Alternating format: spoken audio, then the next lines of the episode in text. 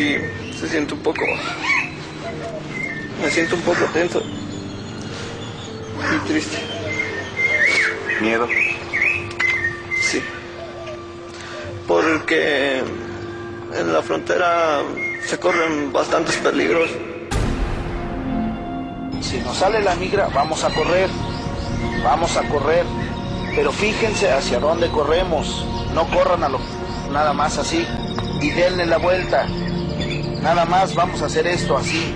Pero sobre la misma trayectoria por la que vamos. No se regresen ni corran para atrás. Porque nosotros no vamos a regresar por ustedes.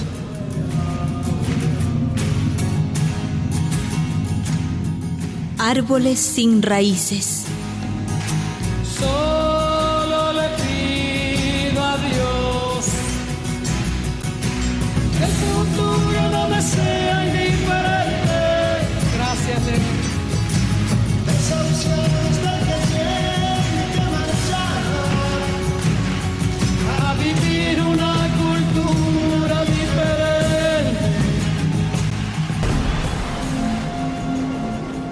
Es el sexto país más poblado de la Tierra, con 175 millones de habitantes, y su población sigue aumentando. Es el país con el mayor crecimiento demográfico del mundo. En 1965 eran 80 millones. En poco más de una generación, esta cifra se duplicó. Ahora el censo arroja la preocupante cifra de 175 millones. No es un país con bandera ni geografía. No está en el mapa ni tiene fronteras. Es el país de los migrantes. El país de las migrantes. Una nación de desterrados dispersa por el mundo. En las noticias salen que unos no llegan, unos sí llegan. Dios los bendiga. Échenle ganas. Usted y yo son los que deciden de su vida. Yo no lo puedo obligar que se quede. A lo mejor ellos necesitan trabajar para poder tener unos centavos.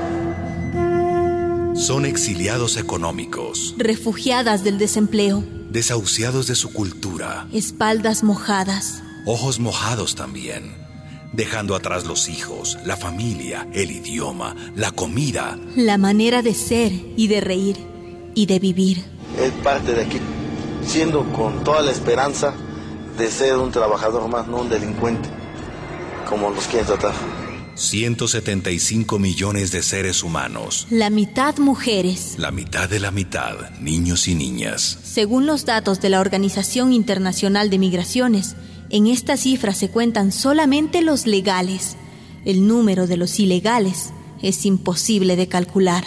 ¿Cuántos millones más habrá que sumar en la patria de los sin patria?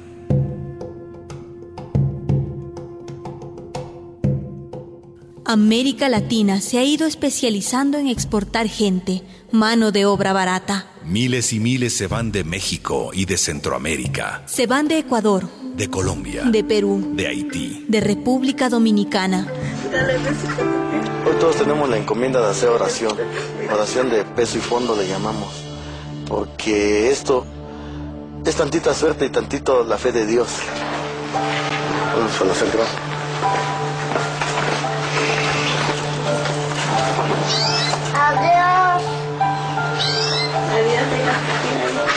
Adiós. Dios. Se van en lanchas clandestinas, cruzan la frontera en camiones de ganado, en cajas de mercancía, a pie. Se van en aviones, en barcos, en cualquier transporte autorizado o prohibido. Se van sin quererse ir. Ganan mucho menos que los nacionales de los países a donde llegan. Y a pesar de esto, o precisamente por esto, los miran con odio, porque les quitan los puestos de trabajo, porque son diferentes. Yo fui perseguido como delincuente por no tener papeles. Aquí llegamos a vivir hasta 25 personas, todos inmigrantes, en un piso de menos de 75 metros cuadrados, donde los niños no tienen sitio para jugar.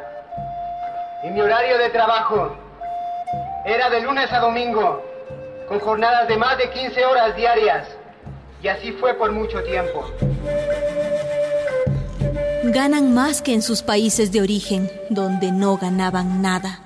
y mandan remesas de dinero a sus familias alejadas. Para México, estas remesas constituyen el segundo rubro de ingresos después del petróleo. En Centroamérica, las remesas de migrantes representan el primer ingreso nacional, países convertidos en limosneros de los compatriotas emigrados. Ganan menos, ganan más, pero siempre pierden, porque están alejados de los suyos.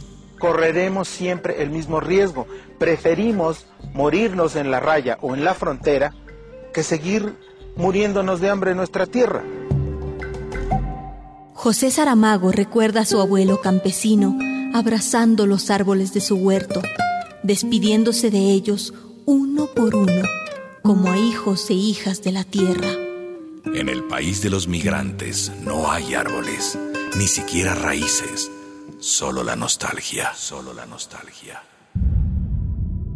Una producción de radialistas.net.